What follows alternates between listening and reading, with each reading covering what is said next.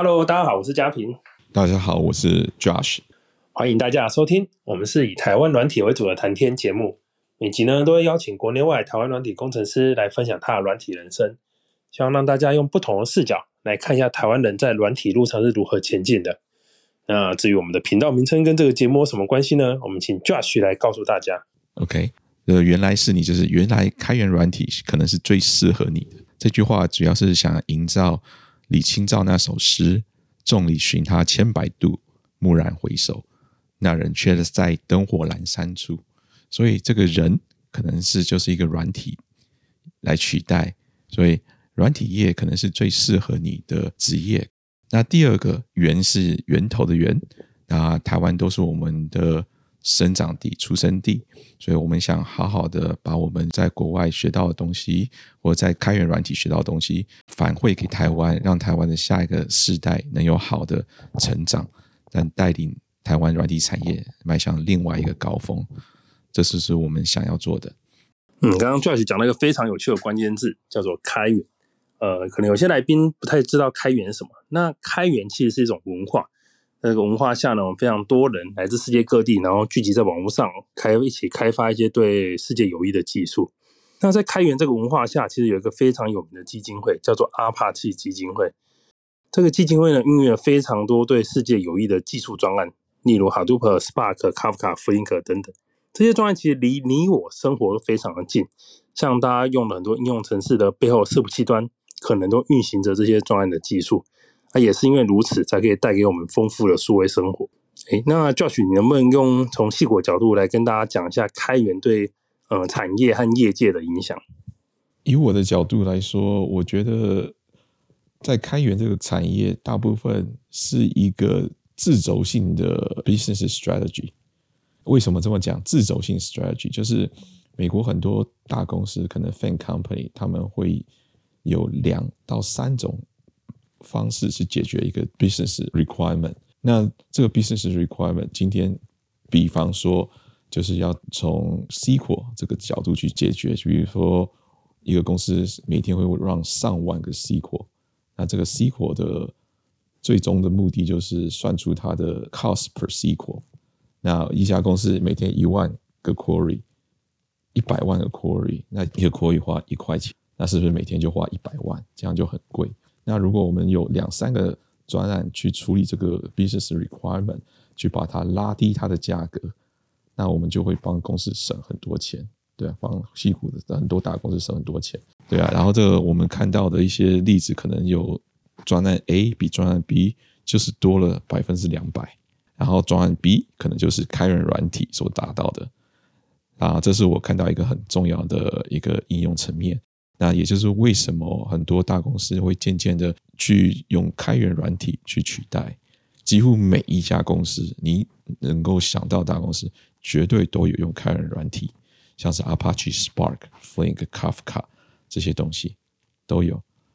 既然公司有这个 business 需要，为什么不花钱去养？我大概看到的这个最主要的国外的应用 case，大概就是其实就是一个省钱的观念。刚其实 Josh 有提到一件非常重要的事情，就是说，哎。其实很多公司他们都有用开源技术，其实他们对开源技术的人才的需求也是很明确的。诶，那大家可能好奇说，那我参与开源，跟我能不能去那些公司应征，或是那些公司会不会看上我的开源的能力？这两件事要怎么连接在一起？那这里其实有一个很很也是阿帕契基金会一个很重要的、很吸引人的制度，就是阿帕契基金会底下的开源专案，其实有所谓的头衔。头衔大家可以想象，就是说，哎，你可能在里面做了一些事情，做了一些成就，他会给你一个一个一个头衔，说，哇，你做的太棒了，你现在是班长，哦，你现在是风纪股长之类的。那阿帕奇基金会里面，当你累积贡献、累积开发、累积城市码到一个程度之后，会由社群的重要人士，那个人士是真的很重要，那些重要人士可能都是在一些各大公司工作的工程师，这样他们会讨论，然后说，哦。不错不错，诶，佳品你做的很好，那我们想要给你一个头衔，然后他们就会开会，然后就会寄一封信给你，跟你说，诶，佳品真的表现很好，所以我们想要给你一个头衔。然后你拿到头衔之后，你不要想说，哎呀，这个头衔会不会就是私私下给了？其实根本没有人知道。哦，没有没有，阿帕契基金会有一个很棒的地方是，他所给的头衔跟你过程做的事情全部都是公开的，所以你做的贡献可以网络上查得到，你拿到的头衔网络上也可以查得到，所以其实是有一个网页，你可以在上面查，就是你虚荣心爆发的时候，你可以在上面打你的名字，例如打蔡家平，然后就会有个网页，然后会写说哦，蔡家平获得了多少头衔这样。啊，这个头衔其实，在求职或是找工作，或是验证个人能力上，是一个非常有价值的。因为阿帕奇基金会它本身的号召力跟那个信心度其实是很够的，所以这个头衔相对来讲，以个人来讲，就是一个非常有价值的代表。对，然后请要不要再分享一下，您只花了多少个 commit，或是多少个 PR 才拿到头衔？嗯，以所有专案频率来看的话，大概六七十个卡密吧。然后，如果以时间来看的话，大概都是不到一年就可以拿到头衔，就其实比拿一个硕士学位还快这样。而且这是有诀窍的，就那个诀窍啊，就是说去当一个爱找茬的工程师。那什么叫爱找茬？就是其实像这种阿帕奇这种专案啊，这种非常严谨的专案，它其实过程中开发的过程都会有大量的测试。那这个测试一定会有一些不稳定的测试，因为你一直开发更迭嘛，一定有些测试会 fail。那这些不稳定的测试其实都暗示那边可能有一个 bug。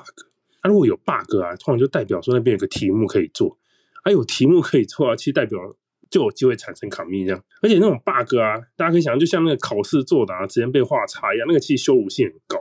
所以其实他很快就可以拿到社群的关注，这样。所以一举两得啊，不止你可以快速累积 commit，那你修 bug 的过程中，其实你也会逐渐掌握专案的技术，这样。嗯哼。所以当时我也就是靠这个方式，可以快速拿到。就是那个阿帕奇的头衔这样，扣回去参与开源，除了拿到个人头衔以外，还有一个很隐性的好处，就是你可以在上面认识非常多在这个领域有非常好表现的工程师或是人。简单来说，就是我们中文常讲的，就是累积你的人脉。那这个人脉其实非常重要，因为大家知道，其实，在软体领域，或是其实在各行各业。工作你就是要拿到一定程度以上的 package，就是所谓的薪水或是一些一些一些不错的 offer 的时候，其实很多时候是靠人与人之间的连接，那就是人与人之间的介绍。那这个在 open source 上就是一个很常见、很常发生的事情。对，我在矽谷工作嘛，所以我在美国这边，我有一句话就是 “This is a small valley”，就是这是一个很小的股，对啊。很小的股，因为大家会常常在公司间转来转去，所以当你有这个特殊的关系，那其实大家知道你会很容易去 refer 你，所以找工作就变得很简单，甚至不用找，就自己就会上来，对啊。然后有一个好的呃，在职场上的 relationship 是很重要的，对，是很值得培养的。刚刚嘉平讲到了一个成就感，就是成为一个开源专案的头衔，其实给人家很多成就感，对吧？但是如果没有得到怎么办？那也是 OK 的，因为我要讲的其实是开源软体，它是一个自贡性质，它是一个自发性的。但是如果没有回报，那就显得没有拿到这些头衔，又好像显得有点不对味，right？所以我会鼓励大家有一种心态，就是我们从事这个是一个不要求回报的，但是我们可以有一种心态，就是成就感。如果你想你的开源软体，嘉平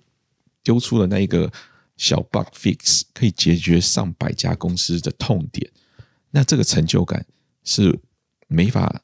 量级，没法一个很简单的量级形容的。有这个成就感之后，也许也有很多。没有办法肉眼看到的，这叫做 impact，在这个世界上，其实这是非常有用的。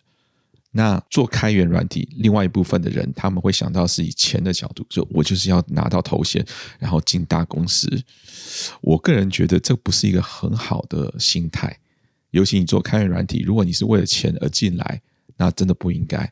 那我们应该想到是对这个世界的贡献，我们是做一份慈善事业，让大家在。设计一个系统的时候，少走到痛点，就要 reinventing the wheel，就不要一直重新开发一样的轮子，对不对？我们把它分享出来，就是让大家解决问题的时候，不要重复造了十几个轮子。其实大家闭门造车都造的是一样的轮子，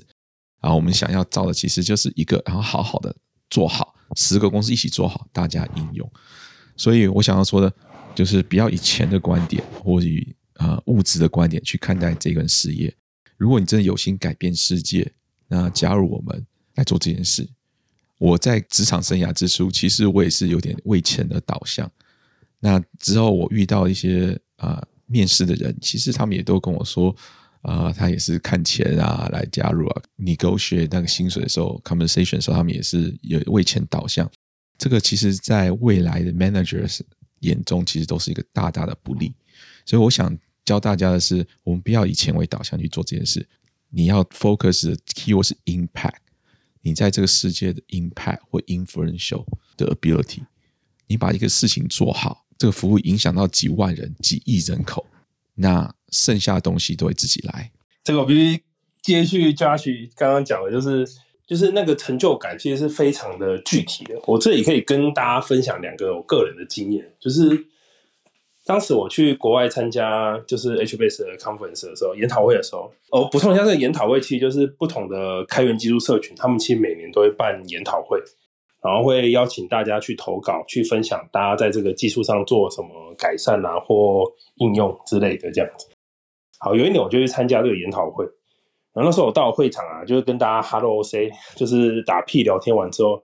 就有一个人跑过来跟我说：“哎，请问你是家平吗？家平菜吗？”我说：“哎、我说是啊，怎么了吗？”他说：“哦，你之前在那个社群上发了一个 page，修了一个 bug，